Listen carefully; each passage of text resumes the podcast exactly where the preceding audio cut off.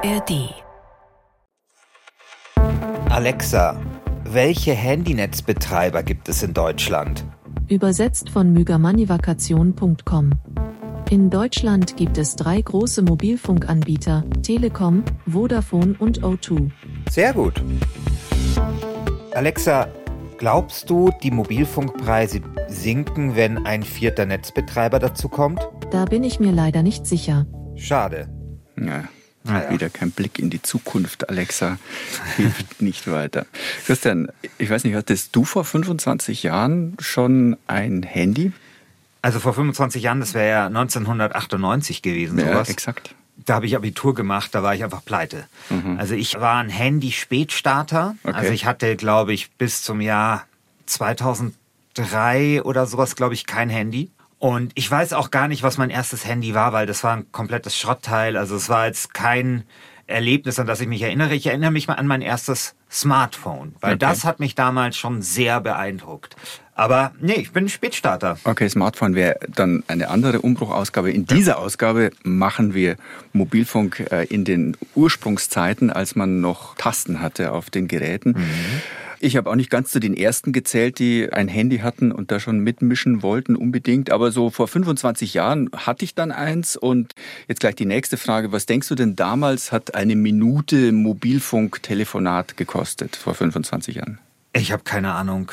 Also was ich weiß, ist, dass als ich damals mein erstes Handy hatte, also eben Anfang der Nullerjahre, da gab's schon diese Homezone-Tarife, also m, wo man schon von zu Hause zum Festnetztarif telefonieren konnte. Und weißt du was, ich habe einen Fun-Fact dazu, Hm, das ja- nämlich Gerhard Meyerhofer, der ehemalige Löwenpräsident. Ich weiß nicht, ob du dich an den erinnerst. Ja, so dunkel. Genau, der war auch nicht lange. Aber woran ich mich erinnere, ist, dass der dieses Konzept quasi erfunden hat. Also er hat, er hat damals irgendwie, ich weiß gar nicht, bei Genion oder die das irgendwie hatten oder O2 oder so hat der gearbeitet. Ja. Und ich habe einen Podcast gehört von der Süddeutschen Zeitung über 1860 München und den Stadionbau und da wurde das so nebenbei erwähnt. Und da dachte ich mir so, aha, interessant. Okay. Der Mann hat also doch was geleistet in seinem Leben. Okay, also das schauen wir uns sowieso nachher nochmal an, diese Homezone-Geschichte. Aber was hat denn der 60er-Präsident mit Mobilfunk zu tun? Ja, das weiß ich gar nicht. Er hat da damals bei einer großen Mobilfunkfirma gearbeitet. Ah, okay. Und er war dort irgendein hohes Tier. Hm. Und er war eben dafür verantwortlich, dass dieser Homezone-Tarif eingeführt worden ist. Und erst später ist er dann 1860 Präsident geworden. ich Ah, glaube, es ist eh ein ganz interessanter Typ. Der macht nämlich mittlerweile, ich habe den dann jetzt auch gegoogelt, so Synthesizer und so Kram. Also der hat wohl offensichtlich Okay. sehr unterschiedliche Talente. Okay. Den genauen Preis von damals habe ich auch übrigens nicht rausfinden können, vor 25 Jahren, wie viel da eine Minute gekostet hat. Aber so ungefähr waren es so zwischen 50 und einer Mark 50. Also damals hatten wir noch Mark, je nach Uhrzeit. Und dazu kam dann aber noch die stolze Monatsgebühr von so knapp 80 Mark, äh, je nach Anbieter. Aber warum frage ich die ganze Zeit nach 25 Jahren? Weil es ziemlich genau 25 Jahre her ist, dass in Deutschland das vierte Mobilfunknetz gestartet ist. Am 1.10.1998 war das. Jetzt kommt gleich noch eine Preisfrage an dich, Christian. Welches war das vierte Netz und was waren die anderen drei zuvor gewesen? Ich habe keine Ahnung. Also wahrscheinlich zu den ersten drei, also natürlich Telekom logischerweise, wahrscheinlich Vodafone oder Mannesmann vielleicht. Genau, so hießen die damals noch. Genau, das war ja diese Übernahmeschlacht, da kann ich mich Kam noch dran mhm. Telefonica kam später, glaube ich, aber weil mir nichts einfällt und ich keinen dritten Mobilfunkbetreiber kenne, sage ich einfach Telefonica. Also die ersten zwei waren schon mal richtig. Das dritte war E+.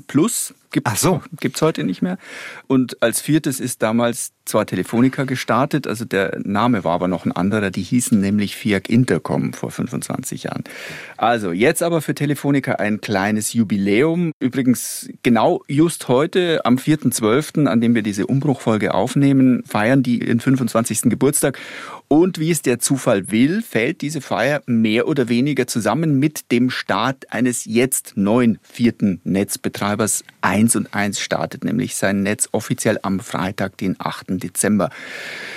Dass das jetzt wieder der vierte Netzbetreiber ist, das liegt daran, dass aus Telefonica und E Plus 2014 ein Unternehmen geworden ist. Also die beiden sind fusioniert. Das heißt, es gab einige Jahre lang nur drei Wettbewerber auf dem Mobilfunkmarkt in Deutschland.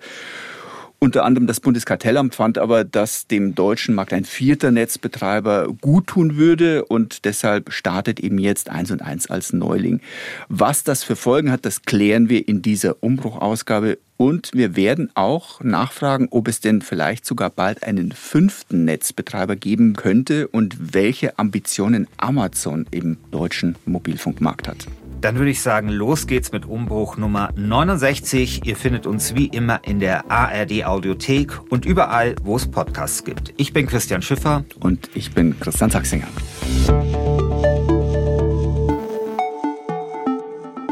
Christian, ich möchte mit dir am Anfang nochmal eine kleine Zeitreise machen. Das hier ist eine Werbung von Fiat Intercom aus der Anfangszeit. Und Handy dabei? Ah, Genion. Ja, damit kann man leicht erfolgreich sein. Und attraktiv.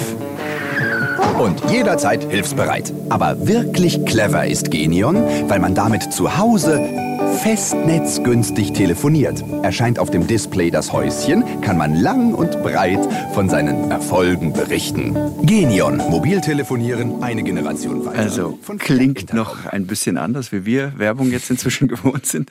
Aber es kommt eben diese Homezone vor, genau. von der du schon gesprochen hast.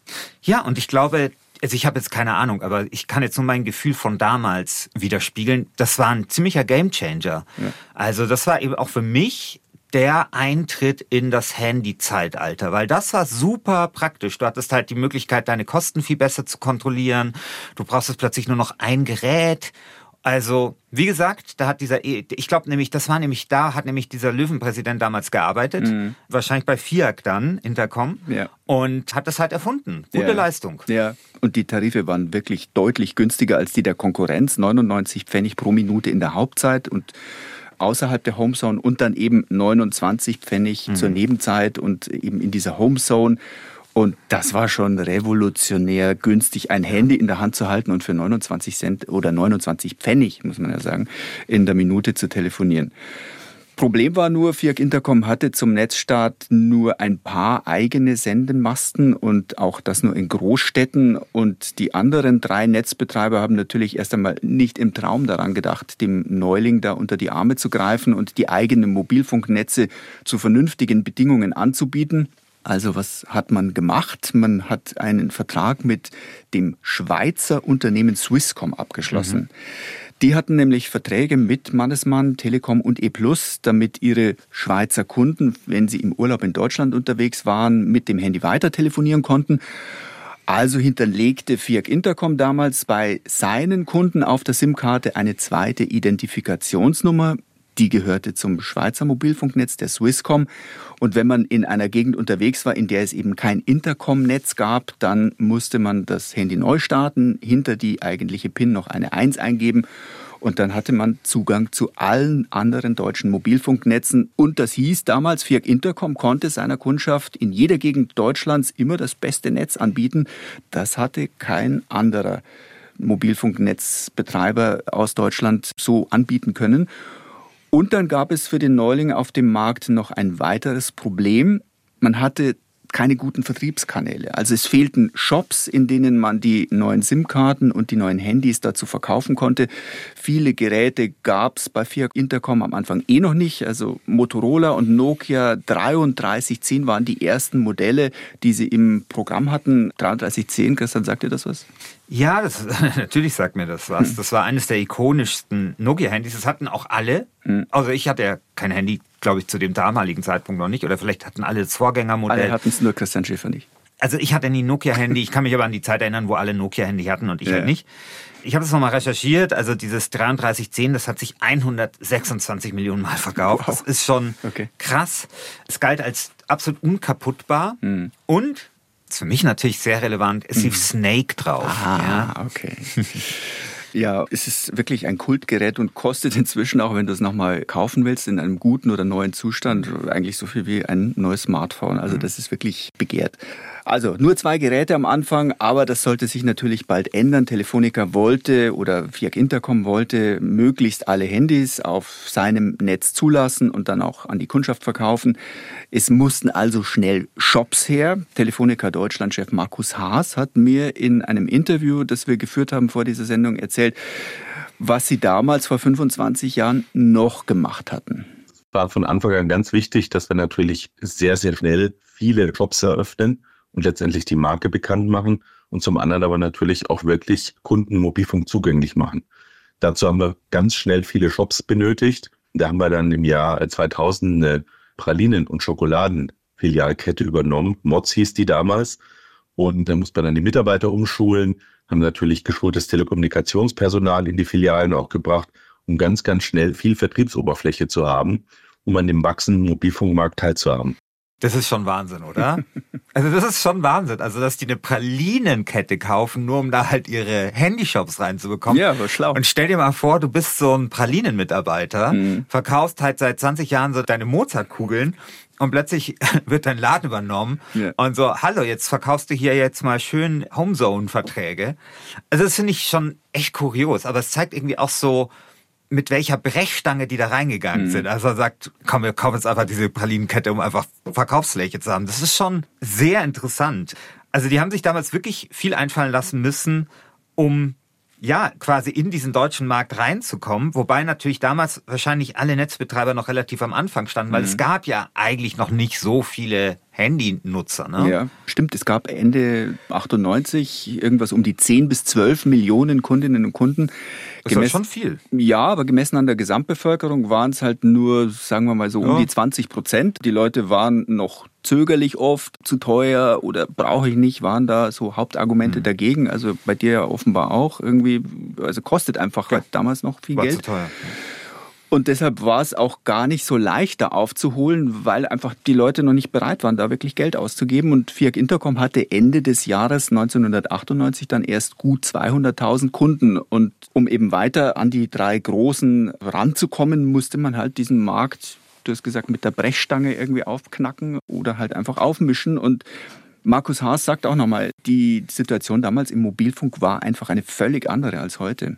Also 1998 ging es ja darum, den Mobilfunk aus der Luxusecke in Anführungsstrichen sehr teure Preise massenmarktfähig zu machen. Wir haben heute einen Markt, wo sich jeder ein Endgerät leisten kann, wo jeder zwei, drei Verträge so schon hat, um alle seine Dienste abzuwickeln. Das heißt, das ist eine andere Marktsituation als 1998. Und insofern glaube ich, haben wir heute sehr gute ausgebaute Netze. Es geht heute um Netzqualität, auch insbesondere in der Fläche, überall Mobilfunk anzubieten. Und der Mobilfunk spielt natürlich heute eine ganz andere Rolle. Damals ging es um Sprachdienste im Wesentlichen, telefonieren zu können. Und heute geht es ja darum, unsere Gesellschaft zu vernetzen. Das heißt, letztendlich, der Mobilfunk spielt ja eine Rolle, um unsere Umweltziele zu erreichen. Die ganzen Sharing an Möglichkeiten gibt es die ganze Digitalisierung von Städten. Das heißt, der Mobilfunk ist letztendlich aus einer persönlichen Kommunikation zu einer Matrix-Industrie geworden, der alle anderen Industrien vernetzt, der aber auch, muss man ganz klar sagen, für die Menschen noch eine viel zentralere Rolle hat als 1998 eine Matrix-Industrie. Also an jeder Stelle spielt Mobilfunk in unserem Leben eine Rolle, glaube ich, wollte Markus Haas damit sagen führt uns zur aktuellen Situation, in der wir eben, wie anfangs schon angekündigt, jetzt wieder einen vierten Netzbetreiber am Start haben. Der findet ganz andere Bedingungen vor als FIAC Intercom damals 1998.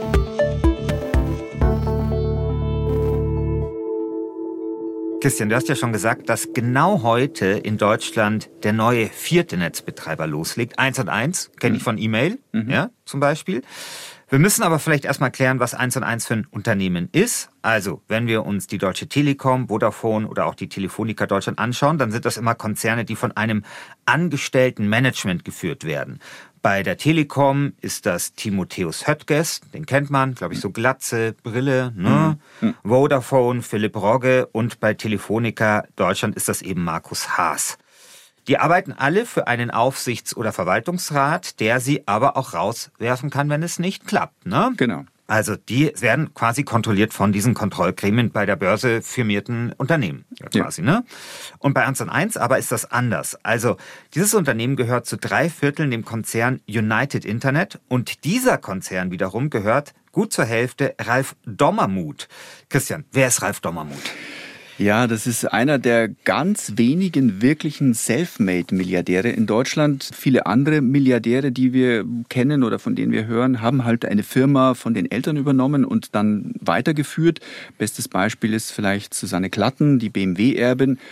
Ralf Dommermuth hat bei Null angefangen. Und zwar hat er der Deutschen Telekom vor rund 30 Jahren BTX-Zugänge verkauft. Ähm, Christian, BTX, sagt dir das noch was?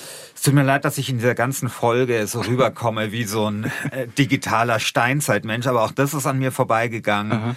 Das Einzige, was ich mit BTX tatsächlich verknüpfe, ist den berühmten BTX-Hack vom Chaos Computer Club aus ah, dem Jahr 1984. Mit dem habe ich mich mal ein bisschen intensiver beschäftigt. Da hat dieser Chaos Computer Club eben ja BTX gehackt, um ja. die Schwachstellen aufzuzeigen. Das war so der erste große Hack vom mhm. Chaos Computer Club. Da gibt es einen legendären Heute-Journal-Beitrag und so.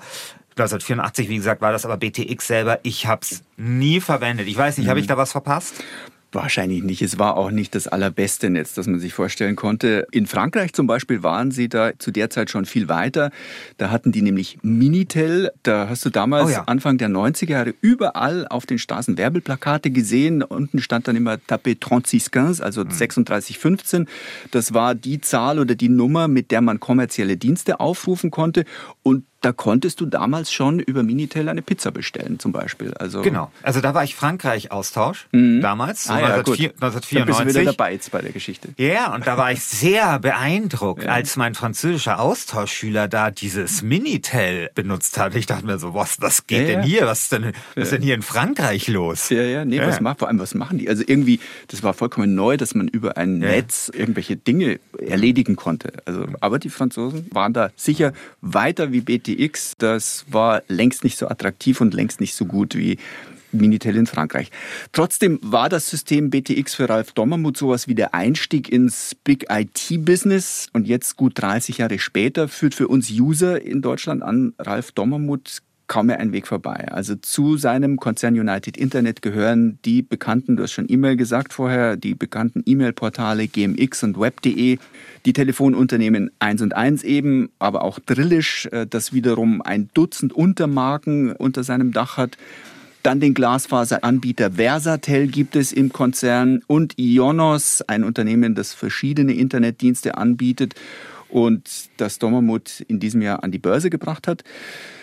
Mit seinen Anteilen an all diesen Unternehmen wird Dommermuths Vermögen inzwischen auf mehrere Milliarden Euro geschätzt. Man liest mal zwei, mal acht Milliarden. So ganz genau weiß das wahrscheinlich niemand.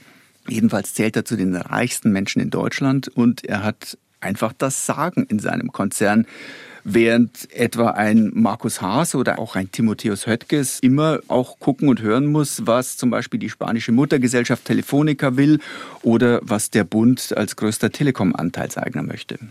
Okay, das ist jetzt also eine irgendwie paradoxe Situation. Dommermuth ist jetzt sozusagen in die Mobilfunk-Bundesliga aufgestiegen, mhm. indem sein Unternehmen selbst Netzbetreiber wird. Genau. Gleichzeitig ist er in seinem Verein aber, wenn man so will, nicht nur Kapitän wie die anderen drei Chefs, sondern ihm gehört der Club quasi auch gleich. Ja. ja. Und das ist einfach eine interessante Konstellation, wenn man sich auch Fotos anschaut, wo die vier zusammenkommen, dann hat man so ein bisschen den Eindruck, die fremdeln miteinander. Mhm. Also dabei ist Dommermuth eigentlich ein ziemlich gerissener Geschäftsmann, aber irgendwie hat man das Gefühl, die anderen entweder wollen sie nicht rankommen lassen, mhm. vielleicht ist auch Dommermuth irgendwie der, der sich sowieso schon irgendwie in einer anderen Liga sieht Privat hat er den sicher einiges finanziell voraus. Jetzt schauen wir uns aber nochmal die Ausgangslage an. Also eins und eins war in der Vergangenheit immer auf andere Netzbetreiber angewiesen und konnte vereinfacht gesagt nur deren Gesprächsminuten oder Datenmengen weiterverkaufen. 2019 hat 1 und 1 dann eine Lizenz für das neue superschnelle 5G-Mobilfunknetz ersteigert. Seitdem arbeitet das Unternehmen daran, ein eigenes Netz aufzubauen. Mhm. Das verlief zunächst ziemlich holprig. Man kam da mit dem Aufstellen und dem Anschließen der Masten nicht wirklich schnell voran. Die Schuld hat man bei 1 und 1 jenen Unternehmen zugeschoben, die die Arbeiten im Auftrag durchgeführt haben. Eines dieser Unternehmen war pikanterweise eine Tochtergesellschaft von Vodafone. Da hieß es dann immer, die bauen erst die Masten für Vodafone auf, bevor sie dann die 1 und 1 Masten übernehmen. Deshalb geht nichts vorwärts half aber nichts, also Ausreden haben nicht gegolten. Eins und eins hatte nämlich sich beim Ersteigern der Lizenzen dazu verpflichtet, bis Ende 2022 1000 Basisstationen aufzubauen, also funktionierende Handymasten. Und Ende 2022 war aber so gut wie nichts fertig. Der Start des eigenen Netzes hätte dann eigentlich im Sommer stattfinden sollen, aber da hat es halt einfach noch nicht wirklich etwas zum Starten gegeben. Und deshalb hat man sich dann um rund ein halbes Jahr verschoben auf jetzt halt den 4.12. Inzwischen verfügt 1 und 1 aber immer noch erst über 500 Basisstationen bis zum Jahresende, verspricht Dommermuth, sollen dann endlich diese 1000 Mobilfunkmasten geschafft werden, die man eigentlich schon vor einem Jahr hätte schaffen sollen. Und dann sind die 1 und 1 Kunden quasi in einem eigenen 1 und 1 Netz unterwegs. Ja, bei Neukunden soll das zumindest gleich am Anfang so sein, aber halt nur dort, wo es eigene Antennen gibt. Und das ist anfangs nur in einigen ausgewählten Städten der Fall. Das Netz ist halt noch ziemlich löchrig. Die Kunden sollen davon aber möglichst nichts mitbekommen natürlich. Falls man sich an einem Ort aufhält, wo es eben kein eigenes Netz von 1 und 1 gibt, dann springt der Konkurrent O2 oder Telefonica ein. Mhm. Mit dem hat man einen Vertrag für sogenanntes Inlandsroaming abgeschlossen. Eine Zeit lang war nicht ganz klar, ob der Vertrag nur für das alte 4G-Netz gilt oder auch für das besonders schnelle 5G-Netz. Jetzt hat Dommermuth nachverhandelt und erreicht, dass auch 5G dazugeschaltet wird. Also das heißt, die Kunden von 1 und 1 sollen keinen Nachteil verspüren ähm, gegenüber denen von O2, Vodafone oder der Telekom. Du hast gerade gesagt, Neukunden werden auf das eigene 1 und 1 Netz geschaltet. Mhm. Aber was ist denn mit denen, die schon vor dem Netzstart bei 1 und 1 waren? Die laufen erstmal wie bisher auch schon weiter über das O2-Netz. Aber eigentlich macht das auch im Prinzip keinen Unterschied. Als Kunde kann es einem völlig egal sein, über welches Netz man läuft. Hauptsache, man hat Empfang. Auf dem Land ist das manchmal ja so ein bisschen Zufall, ob man gerade einen Masten in der Nähe hat oder ob der dann auch der Gesellschaft gehört, bei der man gerade seinen Vertrag hat. Also da brauchen dann 1 und 1 Kunden jetzt eben einen O2-Masten in ihrer Nähe, damit es gut weiterläuft. Im Sommer oder Herbst, ist noch nicht ganz klar der Zeitpunkt, 2024 läuft dann der Vertrag mit O2 aus. Ab dann läuft ein neuer Vertrag und zwar mit Vodafone. Und dann braucht man halt einen Masten von Vodafone in der Nähe als 1 und 1 Kunde, wenn man mhm. gut verbunden sein möchte. Also für 1 und 1 Kunden ändert sich durch den Netzstart nicht viel, sagst du. Aber immerhin gibt es ja jetzt vier Netzbetreiber. Und du hast mhm. uns ja vorhin ausführlich beschrieben, wie FIAC Intercom vor 25 Jahren den Markt mit neuen Ideen und niedrigen Preisen aufgemischt hat. Mhm. Können wir uns auf sowas jetzt wieder freuen? Also wird 1 und 1 ein Preiskampf lostreten, von dem wir dann alle profitieren? Ja, das ist vielleicht so ein bisschen ein Blick in die Glaskugel, was sicher anders ist als damals, als FIAC Intercom praktisch von Null abgestartet ist. 1 und 1 ist jetzt nicht auf einem Markt ganz neu unterwegs. Die haben schon relativ viele Kunden, eigenen Angaben zufolge sind es um die 12 Millionen. Also die sind nicht mehr ganz so unter Zugzwang wie Fiat Intercom damals. Außerdem haben sie in der letzten Zeit sehr viel Geld ausgeben müssen für die ersteigerte 5G-Lizenz, von der wir gerade gesprochen haben, und jetzt eben auch für den Netzausbau, der ja eigentlich gerade so erst am Anfang ist. Also die haben vielleicht finanziell auch gar nicht mehr so viel Luft für mhm. einen groß angelegten Preiskampf. Ich habe mich darüber mit Kajetan Zwirgelmeier von der Unternehmensberatung Simon Kucher unterhalten, der den Mobilfunkmarkt sehr gut kennt und der glaubt auch nicht, dass es da jetzt bei 1 und 1 sofort losgeht mit Schnäppchenpreisen. Denn die 1 und 1 ist ja Stand heute auch schon günstiger als alle anderen drei Anbieter. Und das Investment in die eigene Netzinfrastruktur ist jetzt nicht gerade das Schnäppchen. Was allerdings schon relevant ist, ist, dass mit der Einführung und der Preisreduktion von unlimitierten Datentarifen, wie sie bei der Vodafone und bei der Telekom ganz am obersten Spektrum ihres Tarifangebots zu finden sind. Und dort hat die 1 und 1 Gelegenheit, auch ihren Unlimited-Tarif günstiger anzubieten, als sie das heute tut. Heute gehört sie nämlich dort mit zu den teuersten. Ja, das wäre aber auch nicht schlecht, weil ich zum Beispiel bin ja dauernd mit meinem Smartphone im Internet unterwegs und diese Unlimited-Tarife, so einen habe ich auch. Für mich sind die natürlich sehr interessant. Mhm.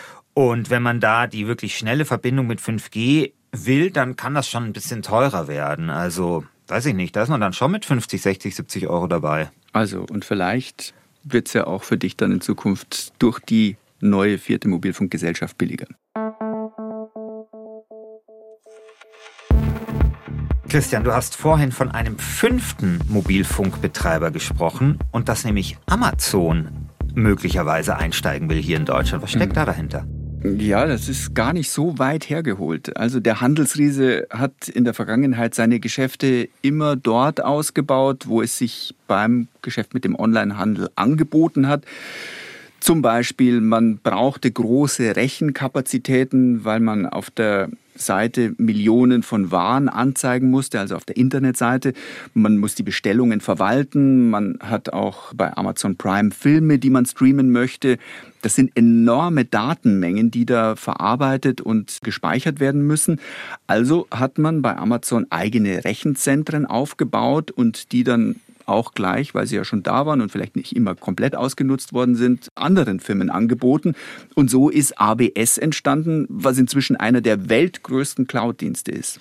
Ja, ein anderes Beispiel ist die Logistiksparte. Ne? Ja. Also Amazon musste Pakete verschicken lassen und mhm. irgendwann haben sie dann angefangen, es selber zu machen mit eigenen Amazon-Fahrzeugen, anstatt zum Beispiel über die DHL. Und man hat sich dann so eine eigene Flotte aufgebaut. Und es wäre durchaus vorstellbar, dass Amazon diese Spedition, Logistikdienste auch anderen irgendwann mal anbietet. Ne? Ja, genau. Was im Moment noch so ein bisschen fehlt, das ist eine eigene Datenverbindung zu den Endkunden, am besten auf alle Handys hin. Da ist man halt in Deutschland eben auf die Telekom oder auf Vodafone angewiesen. Es wäre also für Amazon nur logisch, auch das selbst zu organisieren. Mhm zumal Amazon-Gründer Jeff Bezos mit Blue Origin eine ehrgeizige Weltraumfirma aufgebaut hat. Via Satelliten ließe sich ein Datennetz spannen, ganz ohne aufwendige Installation von Handymasten.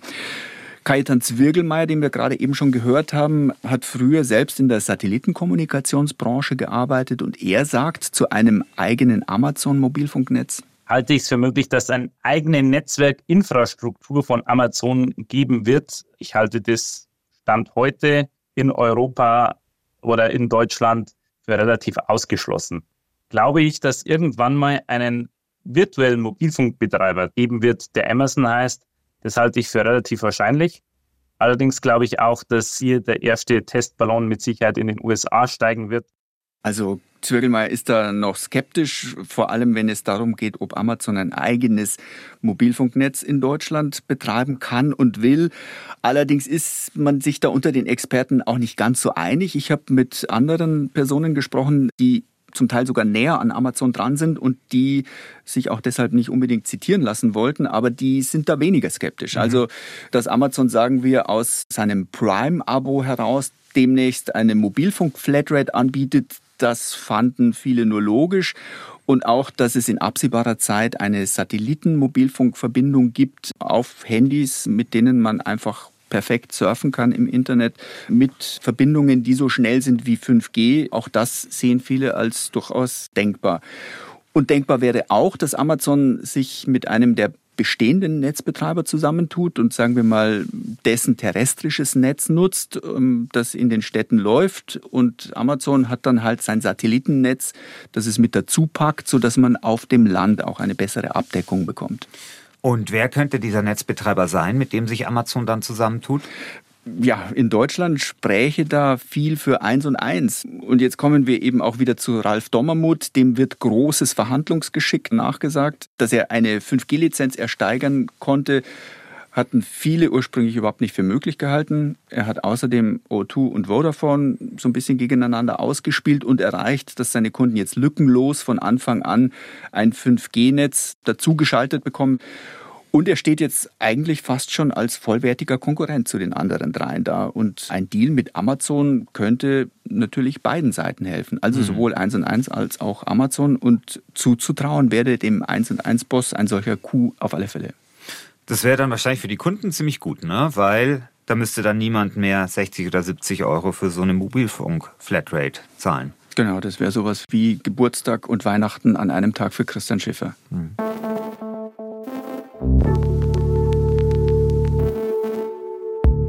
Christian, hast du noch Fragen? Naja, also was würde das denn vielleicht für die Konkurrenz bedeuten? Also wenn jetzt wirklich Amazon hier einsteigt mit 1 und 1, das wäre ja dann zum Beispiel für die Deutsche Telekom. Also ich hatte da letztens eh schon gelesen, dass schon die Gerüchte, dass Amazon in den Mobilfunkmarkt einsteigen könnte, zum Beispiel dem Aktienkurs von der Telekom geschadet haben. Mhm. Das würde dir wahrscheinlich schon vor Probleme stellen, oder? Ich glaube, das wäre eine ziemliche Katastrophe, weil Amazon so viel mit seinen anderen Diensten quersubventionieren kann mhm. und eine prall gefüllte Kasse hat, sodass man da auch wahrscheinlich jahrelang niedrigste Mobilfunkpreise durchdrücken kann oder vielleicht sogar umsonst, eben wie gesagt, aus diesem Amazon Prime heraus. Vielleicht kostet dann das Amazon Prime irgendwie 15 oder 20 mhm. Euro, aber du hast dann eben dick Filme mit dabei und Musik und noch andere Dienste und dann eben als sozusagen Sahnehäubchen drauf hast du dann Mobilfunk umsonst. Mhm. Also das wäre eine Katastrophe für das Geschäftsmodell einer Telekom oder einer Telefonica Deutschland. Hm. Naja, wahrscheinlich kurzfristig zumindest gut für den Kunden. Langfristig dann wahrscheinlich eher nicht, weil dann halt sozusagen hat man wieder so ein Dickschiff, das wieder ein Monopol vielleicht oder oder ne, also schwierig. Die Abhängigkeit von Amazon würde in jedem Fall genau. noch um ein gutes Stück ja, zunehmen. Ja, genau, genau, das meine ich. Dann würde ich sagen, das war's mit Umbruch Nummer 69. In den Show Notes bekommt ihr wie immer ein paar Links von uns zum Thema. Uns findet ihr in der ARD Audiothek und da gibt es jede Menge anderer spannender Podcasts, zum Beispiel Wild Wild Web. In der aktuellen Folge bekommt Reporterin Maria einen Anruf aus dem Gefängnis. Am Hörer ist eine der gefährlichsten Hackerinnen der Welt zumindest wenn man der US-Justiz glaubt. Hört rein bei Wild Wild Web. Am Mikrofon hier in Umbruch verabschieden sich Christian Sachsinger und Christian Schiffer.